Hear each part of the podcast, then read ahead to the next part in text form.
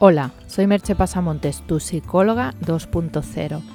Si hay algún cambio en tu vida que necesitas hacer, puedes contratar mis servicios de psicoterapia y coaching en mi web merchepasamontes.com. Allí también encontrarás enlaces para comprar mis libros digitales. El podcast de hoy lleva por título Cómo controlar la ira. Enfadarse es algo que nos sucede con cierta frecuencia e incluso podríamos decir que es sano. Como ya comenté en otro post, las emociones hay que poder expresarlas. Que nos enfademos demuestra que somos capaces de reaccionar ante situaciones que percibimos como injustas, que tenemos la capacidad de defender nuestros derechos. Lo ideal sería tener un comportamiento asertivo y no tener la necesidad de llegar a enfadarnos, pero a veces las cosas suceden demasiado rápido o no hemos sido capaces de ser asertivos y reaccionamos directamente con el enfado. El problema viene cuando ese enfado se nos va de las manos y se convierte en ira. Y si bien el enfado es una manifestación sana de desagrado, la ira es ya es otra cosa, es una exacerbación de una emoción muy influida por lo que estamos pensando de más. Además, es muy difícil controlar la ira y sus consecuencias, porque es ya un estado de excitación emocional muy elevado. Escucha el siguiente cuento popular.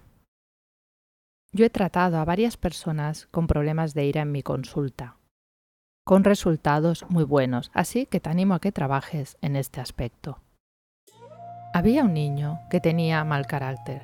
Un día su padre le dio una bolsa llena de clavos y le dijo que cada vez que perdiera la calma debería clavar un clavo en una valla que había detrás de la casa. El primer día el niño clavó 37 clavos en la valla, pero poco a poco fue calmándose porque descubrió que era mucho más fácil controlar su carácter que clavar clavos en la valla. Finalmente, llegó el día en que el muchacho no perdió la calma para nada y se lo dijo a su padre. Entonces el padre le sugirió que por cada día que controlara su carácter debería sacar un clavo de la valla. Los días pasaron y el joven pudo finalmente decirle a su padre que ya había sacado todos los clavos de la valla. Entonces el padre le llevó de la mano a su hijo hasta la valla. Mira, hijo, has hecho bien, pero fíjate en todos los agujeros que han quedado en la valla. Ya nunca será la misma. Cuando dices o haces cosas con ira, dejas una cicatriz como este agujero en la valla. Es como clavarle un cuchillo a alguien.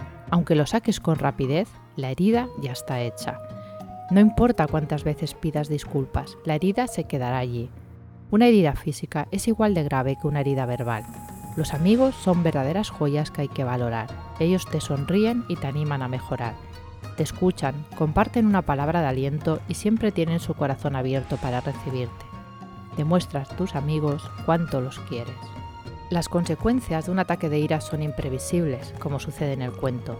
Cuando actuamos bajo un estado de ira, estamos controlados por el sistema límbico, concretamente por la amígdala cerebral.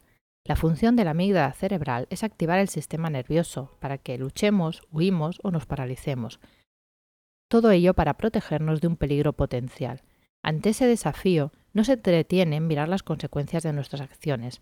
Por lo tanto, lo ideal sería realizar las acciones para controlar la ira antes de que ésta aparezca. Y si ya ha aparecido, parar cuanto antes la explosión de ira. Veamos cómo.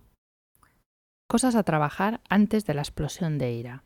Una es entrenarse en mindfulness.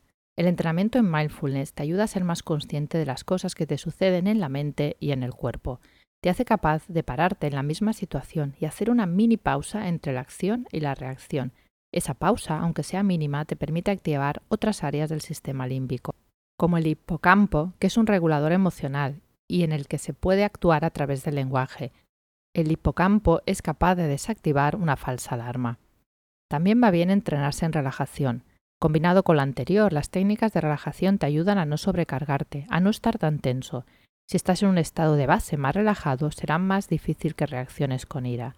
También puedes crear un anclaje. Puedes crear un anclaje que te ayude a entrar en un estado de relajación cuando detectas las primeras señales de enfado. Obviamente, esto has de tenerlo entrenado fuera de las situaciones de enfado. También puedes observar las señales somáticas de enfado. Tienes que llegar a conocer cuáles son tus síntomas de agitación. Puede ser que lo notes en una aceleración del corazón, acaloramiento, nervios en el estómago, temblor del labio, apretar las mandíbulas, etc.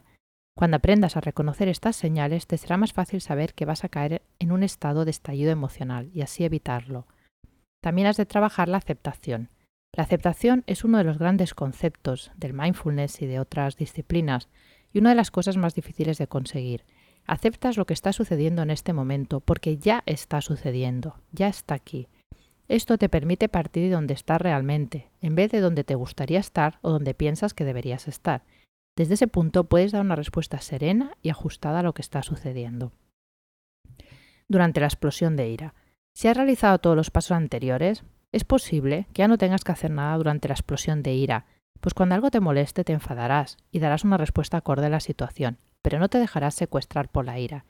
Pero si aún así algo te ha superado y has caído en ese estado, puedes hacer lo siguiente. Tratar de pararte lo antes posible. Si consigues hacer aunque solo sea una respiración profunda, estás dando tiempo a tu cerebro para que procese la situación con más datos. Obsérvate. Pon la atención en las señales somáticas de tu cuerpo sin interpretarlas. Solo siente cómo está el cuerpo, date cuenta. Y sal de la situación. Ante la duda, sal de la situación. Si algo te dice que vas a dar una respuesta inapropiada, vete. No siempre es posible irse físicamente, pero sí mentalmente.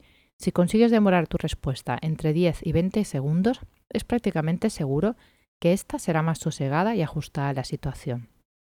Y obviamente puedes utilizar cualquiera de los recursos que te comenté en el apartado anterior. Como ves, no es algo que se soluciona de un día para otro, pero lo importante es que tiene solución. Como te comenté al principio, yo he conseguido con mis clientes resultados muy buenos en unas pocas sesiones. Siempre es más fácil realizar estos cambios con ayuda, pero aún así puedes intentarlo solo si lo crees conveniente. Dejarse arrastrar por la ira no conduce a nada, ya que no solo no soluciona el problema, sino que suele acarrear nuevos problemas. Como decía Siddhartha Gautama, aferrarse a la ira es como agarrar un trozo de carbón candente con la intención de arrojarlo contra alguien. Al final, eres tú quien se quema. Recuerda, no te quemes en vano. Te dejo con dos preguntas. ¿Tienes alguna vez enfados que rayen con la ira? ¿Cómo los manejas? Hasta aquí el podcast de hoy. Puedes encontrar más información sobre el hablado en el podcast y sobre mis servicios profesionales en mi web merchepasamontes.com. Te espero en el próximo podcast. Bye bye.